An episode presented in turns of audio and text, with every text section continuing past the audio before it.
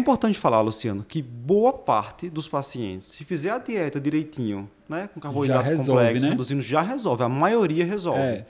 Mas há aquele percentual que não vai Que resolver. precisa então, de medicamento direcionado, né? Beleza. Então, Aí- hipoglicemia pós-bariátrica que teve falha com dieta.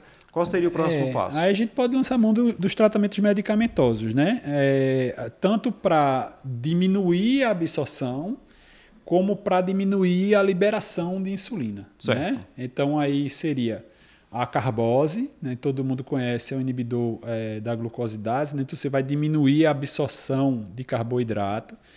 Tem, como o Orlistat tem, né, aquela história dos efeitos adversos gastrointestinais, que você vai diminuir a absorção de carboidrato, vai ficar carboidrato na luz intestinal, pode ter sintoma de, de, de flatulência, distensão abdominal, diarreia, pode ocorrer usando a carbose.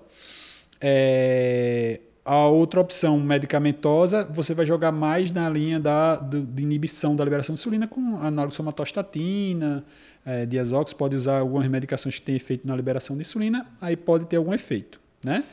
Tem, tem a história de usar até análogo, de, contra- assim, contraditoriamente, né, usar análogo de GLP-1, né? A, a gente já falou que seria um excesso de GLP-1, só que é um excesso, um excesso de GLP-1 responsivo, né? A gente sabe que o GLP-1 endógeno tem um tempo de ação é, muito curta e que os, os análogos GLP-1 exógenos têm um, um efeito maior de atraso da esvazia, do esvaziamento gástrico, né? Então, se você usar é, liraglutida, que é o que tem estudo, né?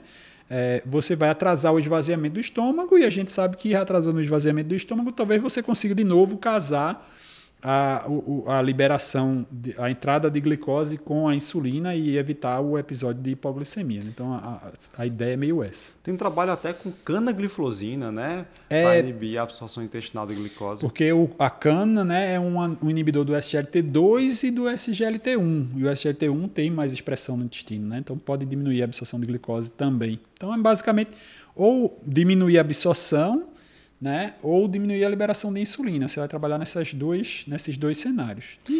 E aí vai resolver a grande maioria dos pacientes, né? Isso. Se o paciente também falhar com o medicamento, Aí tem cirurgia ainda. né? Você tentar fazer alguma alteração da cirurgia, talvez checar aí como é que ficou a. Conversar com o cirurgião, né? Saber como é que ficou a alça é, comum do paciente, ou a alça ficou muito curta, e aí talvez valha a pena você fazer alguma outra alteração para tentar resolver isso. Tem algumas técnicas também para tentar atrasar esse esvaziamento é, gástrico, né? fazer algum ajuste ali na bolsa para tentar diminuir essa velocidade de esvaziamento, pode ser feito também, mas aí entra tudo um pouco nebuloso, né? porque você não tem uma indicação formal de intervenção cirúrgica, um padrão de cirurgia para tentar resolver isso.